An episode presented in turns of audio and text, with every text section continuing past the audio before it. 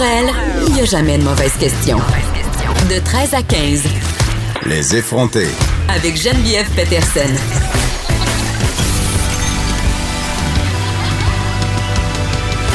Cube Radio. Salut tout le monde, j'espère que vous allez bien et si vous avez des enfants, pour beaucoup d'entre vous, c'est la semaine de relâche, c'est mon cas à moi aussi. Et là, euh, quand même, à chaque année, on dirait qu'on... C'est comme la neige un peu, on sait que ça va arriver, mais quand ça arrive, ça nous prend de court. Moi, je suis pas la mère la mieux organisée au monde, donc quand au mois de juin, je reçois le email pour me demander si je vais euh, profiter des services euh, du, euh, du, service de garde pendant la semaine de relâche ou si je vais bénéficier du camp de jour. On dirait que je suis pas tout à fait là. On dirait que je suis pas encore rendue à penser à ça. Donc, à chaque année, je me fais un peu pogner une semaine avant la semaine fatidique. C'est comme ça que j'appelle la semaine de relâche dorénavant je me dis, oh my God, je n'ai absolument rien prévu. Qu'est-ce que je vais devoir faire? Est-ce que je vais devoir traîner mes trois enfants à la radio? Est-ce que je vais devoir les laisser à la maison avec une petite gardienne que j'aurais trouvée sur un coin de rue? Non, parce que quand même, ma fille de 13 ans est là pour veiller au grain. Mais vous comprenez ce que je veux dire? Et si je me fie aux nombreux posts que j'ai vus sur Facebook ce matin, vous êtes un peu dans la même situation que la mienne, c'est-à-dire vous n'aviez pas trop planifié et là, vous êtes pogné chez vous à essayer d'organiser euh, des activités. Gloire euh, à mon ex-mari. je vais le nommer.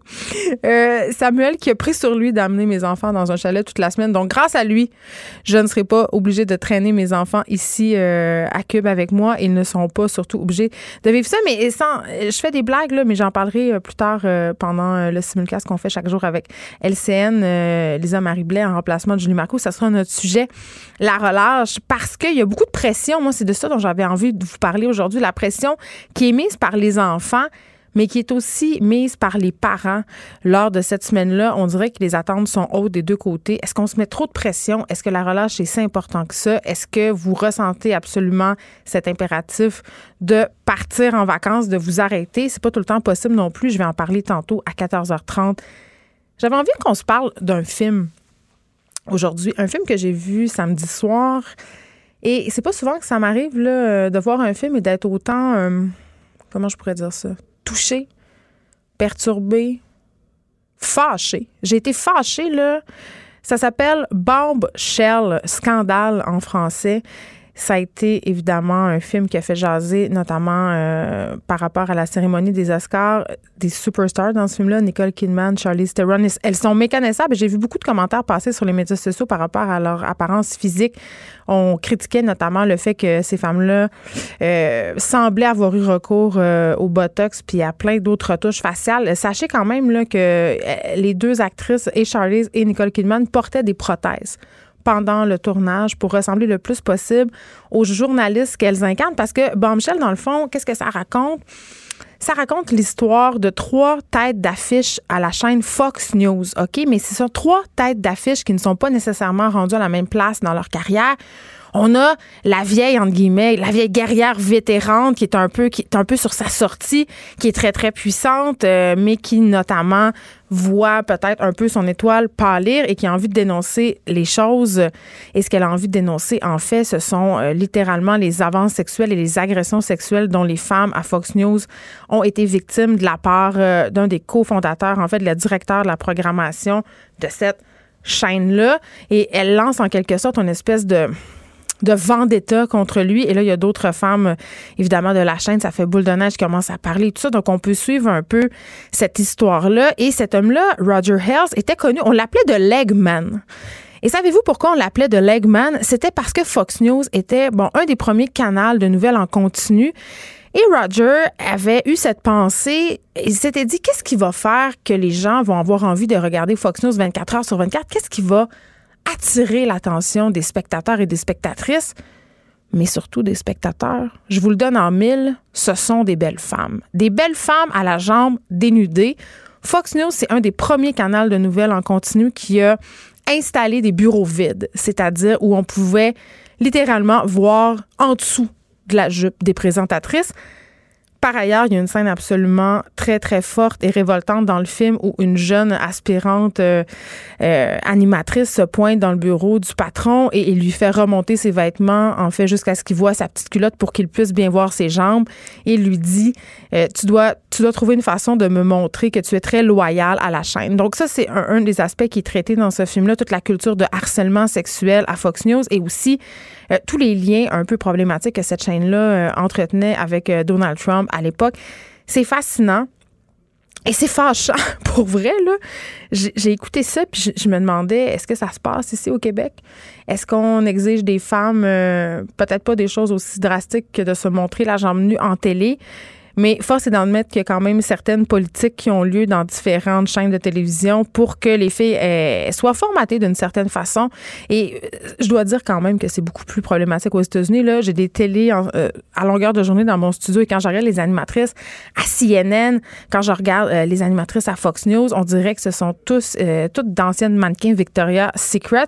Et souvent, je regarde Bloomberg et juste après le film pour pour un peu plus me fâcher encore, vous allez me dire j'ai fait une petite recherche euh, sur Bloomberg Anchors, OK? Donc, les filles qui tiennent euh, l'antenne à cette chaîne économique et elles sont vraiment toutes excessivement belles et entourées de monsieur. Des vieux monsieur qui, eux, euh, n'ont pas l'air de devoir se soumettre aux standards de beauté. Il n'y a personne qui a un six-pack là, Donc voilà, ça, c'est un film que je vous suggère fortement, un film qui nous amène à réfléchir sur l'industrie médiatique américaine, mais sur notre propre industrie médiatique à nous aussi. Et euh, je regardais ça, puis je me disais, mon Dieu, tu sais, moi aussi, je me plie parfois à des, standards. C'est vraiment pas parce que les patrons exigent ça, mais c'est tellement entré dans notre tête qu'on doit justement avoir l'air de ça, avoir l'air de ça, bien paraître.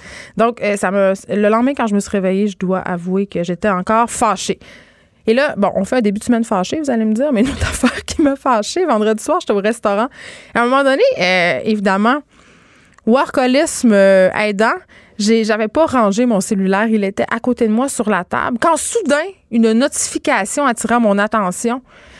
Euh, et cette notification-là, qu'est-ce qu'elle disait? Elle disait que le film euh, J'accuse de Roman Polanski venait de gagner le César de la meilleure réalisation. Et là, ça m'a fait littéralement sortir de mes gonds. J'en reviens pas ce film-là, quand même, qui cumulait 12 nominations au César euh, euh, et qui a triomphé. Et vraiment, euh, l'annonce de, la victoire du film de Roman Polanski a suscité la grogne, les huées, la révolte. Il y a des, des gens qui sont partis, qui se sont levés. Adèle Haenels, vous savez, c'est cette actrice qui, a joué dans Portrait de la jeune fille en feu. D'ailleurs, ce, ce film-là aussi a brillé pendant, pendant la soirée. C'est ce que je trouve un peu déplorable par rapport à tout ça, c'est non seulement euh, le film J'accuse remporte la meilleure réalisation, ça on va en reparler tantôt, est-ce que Je est un autre, mais c'est que ça a un peu éclipsé toutes les autres belles victoires de la soirée. Euh, il y a d'autres films qui ont brillé, il y a des actrices aussi qui ont brillé, je pense entre autres à Fanny Ardant. Et bon, évidemment, tout ça a été un peu balayé euh, sous le tapis par cette éclipse médiatique parce que, évidemment, tous les médias français se sont emparés de cette histoire-là. Les médias canadiens aussi, les médias américains, ça a fait grand bruit. Et euh, bon, Adèle Haenel qui a quitté en compagnie euh, d'une réalisatrice euh, la soirée quand on a annoncé que Roman Polanski remportait un prix pour sa réalisation. On se rappelle quand même qu'elle vient de porter plainte contre un réalisateur qui elle accuse en fait d'attouchement sexuel lorsqu'elle était adolescente et Adèle Haenel c'est une figure de proue du mouvement MeToo en France et elle a dit au New York Times en amont des Césars et j'ai envie de dire que je suis d'accord avec elle. Euh, elle a dit que la France avait raté carrément le MeToo. Et vraiment, euh, je crois que la domination de J'accuse au César vraiment est une preuve de ça. Et elle a dit quelque chose que je trouve fort à propos. Elle a dit distinguer Polanski, c'est cracher au, au visage de toutes les victimes. Ça veut dire ce n'est pas si grave de violer des femmes. Et j'ose même pas m'imaginer si on est une victime d'agression sexuelle et qu'on regarde tout ce qui se passe en ce moment, tous les procès qui ont lieu, qui n'ont pas lieu, qui n'aboutissent pas, le fait qu'on récompense des, des, gens qui ont été impliqués dans des choses cabreuses d'agression sexuelle, j'imagine que si on est une victime et qu'on regarde tout ça aller, ça doit être excessivement pardon, décourageant. Ça doit aussi euh, pas être tellement tentant de se dire je vais porter plainte, je vais aller euh, de l'avant. Mais en tout cas, si tant est que la soirée des Césars, quand même, euh, comme une réputation d'être un peu plate, ben là, on, peut dire que ça s'est déroulé cette année sous le signe de la tension. Il y a eu plusieurs coups d'éclat avant la soirée. Euh, par ailleurs, l'équipe de Roman Polanski, il n'y avait personne. Personne s'est pointé là. Euh, il y a eu une, manifestation devant les lieux où devait se tenir euh, la soirée. Cette manifestation-là été organisée par des groupements féministes contre le cinéaste. Et là, bon, je, regarde tout ça aller, puis je trouve ça déplorable. Ça me fait capoter que ce film-là ait gagné. Il y a 4000 personnes quand même français. C'est des Français qui ont voté euh, et les membres de l'Académie pour que ce film-là remporte un César. Et euh, même l'animatrice de la soirée, Florence Forestier, était mal à l'aise. elle le dit. Elle l'a dit d'emblée. Par ailleurs, elle n'a jamais nommé Polanski tout tout au cours de la soirée. Elle l'appelait euh, un nom des sept nains dans blanche Elle faisait plein de détours pour ne pas le nommer. Et elle a fait beaucoup de, de jokes assez assez limite sur le fait. Elle a dit bonsoir, mesdemoiselles, mesdames et messieurs. S'il en reste, ils ont peut-être un bracelet électronique, faisant référence au fait que, bon, il était peut-être euh, en liberté surveillé. Elle a dit il paraît qu'il y a des gros prédateurs, un nom des producteurs dans la salle. Pour la photo finale, faites-la de face et de profil, ça pourra toujours servir. Donc, vous voyez, là. Euh, ce qu'elle enseigne, la soirée s'est déroulée. Mais là, je me disais, puis c'est toujours un peu la question qui revient dans ces cas-là. Il y a plusieurs cas où, justement, on a Roman Polanski, Woody Allen, c'est des, réalisateurs euh, qui ont été, bon, un peu, euh, qui ont trempé dans des affaires euh, très, très douteuses d'agression, d'abus. Est-ce que je est un autre? Est-ce qu'on a le droit de célébrer les œuvres de ces, de ces réalisateurs-là, des auteurs aussi? Est-ce qu'on a le droit de lire les livres de Gabriel Masneff? C'est toujours une question excessivement embêtante parce que, comme artiste, j'aurais tendance à dire on doit vraiment séparer l'œuvre de son auteur. En tout cas, c'est du moins ce qu'on m'a toujours enseigné à l'école. Donc, j'ai beaucoup de misère à me sortir de cette façon de penser-là. En même temps, est-ce que je suis mal à l'aise maintenant d'écouter les chansons de Michael Jackson? Je, toute seule dans ma voiture, non. Avec mes enfants, plus. on dirait que j'ai comme une petite, réticence, un, malaise. Est-ce que euh, consciemment, j'irais au cinéma voir le dernier film de Woody Allen? Même si c'est un bon film, même si les acteurs qui sont dans ce film-là, eux autres, ils n'ont rien demandé, ils n'ont rien fait. Par ailleurs, c'est une autre question qui peut se poser. Est-ce qu'on doit, comme acteur ou comme actrice, accepter de jouer euh, dans les films de ces réalisateurs-là? Ça, c'est une question qui se pose, qui est légitime à mon sens. Mais c'est toujours un peu, tu sais, j'appelle ça la grosse patate chaude de la création. Tu sais? Est-ce qu'on peut regarder ces films-là encore? Est-ce qu'on peut les voir autrement? Est-ce qu'on peut, par exemple, écouter encore Noir Désir? Tu sais, Noir Désir, euh, euh, je crois c'était le, groupe de Bertrand Cantat qui a assassiné Marie Trintignant. Les actes commis par les créateurs n'invalident pas la qualité de leurs œuvres, mais nous, comme spectateurs, je crois qu'on a des choix à faire. Je crois que si on arrêtait d'aller voir ces films-là, si on arrêtait d'écouter la musique euh, que des gens qui ont abusé des enfants, qui ont violé des femmes ou des jeunes garçons font, tu sais, euh, le pouvoir, euh, c'est quand même le pouvoir d'achat. Si les producteurs, les diffuseurs, les labels de musique arrêtaient de faire de l'argent avec ces personnes-là, ben ça serait un message clair qu'on enverrait. Mais encore une fois, je, sais que c'est un vraiment une patate chaude. ça s'applique particulièrement bien ici parce que J'étais une grande fan du cinéma de, Woody Allen et, est-ce que je trouve encore que ses films sont magnifiques? Est-ce que je trouve encore que ses films sont bons? Oui. Mais la lueur de tout ce que je sais maintenant, à la lueur de tout ce que je sais sur Roman Polanski aussi, j'ai de la misère à regarder ces films-là euh, dans la même perspective. On dirait que même le sens de leurs films change quand on sait ça. Donc, décidément, c'est pas simple, mais j'étais très déçue, très déçue des Césars. Et je trouve que même le gouvernement français, quand même, hein, s'était avancé pour dire que si, euh, l'Académie faisait gagner le film de Roman Polanski, c'était un message vraiment négatif à envoyer aux victimes d'agressions sexuelles. Et ils sont allés de l'avant, ils l'ont fait. Et qu'est-ce que ça dit, l'organisation des Césars, et qu'est-ce que ça dit sur euh, l'avancée du droit des femmes, du droit des victimes en France? Moi, je trouve que c'est dommage, mais on envoie un bien drôle de message. Aujourd'hui, à l'émission, plusieurs sujets. Je vais recevoir André Lamoureux parce que le gouvernement euh, fédéral part d'un point tournant en lien à leur entente de principe avec les Premières Nations, une entente de principe, je crois, qui est intervenue dimanche.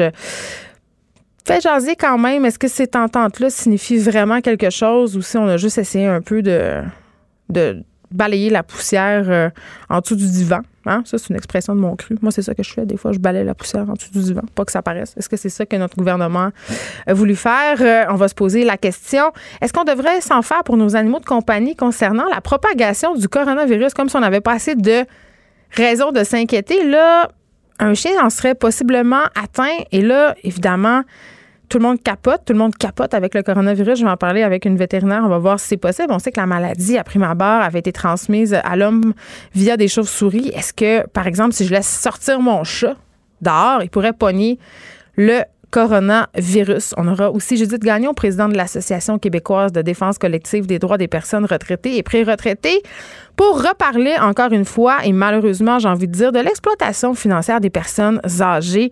Il y a un article ce matin qui est paru dans le journal de Montréal, une dame flouée de 244 000 dollars par des travailleurs. C'est quand même quelque chose et c'est, avec le vieillissement de la population, quelque chose sur lequel on va devoir de plus en plus se pencher. J'en ai jamais parlé à personne. C'est le titre du nouveau livre de Martine Delvaux qui sera là à 14 heures avec nous pour nous en parler. Et ça tombe vraiment à point. Je viens de parler de Polanski, mais il y a plusieurs euh, procès dans l'actualité. Euh, qui font rage. Ce livre-là, en fait, c'est un, condensé de témoignages de victimes d'agressions sexuelles. J'ai passé, à ce que je vous parlais de Bombshell, j'ai aussi lu le livre de Martine Delvaux en fin de semaine. J'ai passé vraiment drôle de fin de semaine. Pour vrai, ça m'a un peu euh, déprimé, mais c'est un livre qui, je crois, est nécessaire et on aura euh, son auteur tantôt pour nous parler de sa démarche parce que véritablement, derrière ce livre-là, se cache une démarche quand même assez fondamentale et importante, une démarche qui a euh, pris son essence dans la foulée du MeToo en 2017. On aura aussi Alain Pronkin avec nous aujourd'hui, le Vatican qui rend public des documents secrets à propos du pape Un pontife quand même qui n'a pas été encore canonisé parce qu'il aurait sympathisé avec l'idéologie nazie. Donc, est-ce qu'on a eu un pape nazi?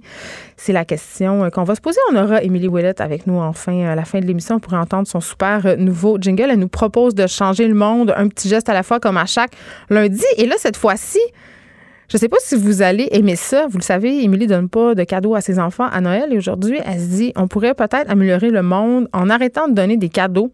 Qu'est-ce qu'on pourrait faire à la place de donner des cadeaux? Et je dois vous dire que si j'arrêtais de donner des cadeaux à mes enfants, peut-être que mon bill de carte de crédit se porterait pas mal mieux. Et je sais qu'il y a beaucoup de parents qui vont partir pendant la semaine de relâche et qui vont mettre ça sur leur visa.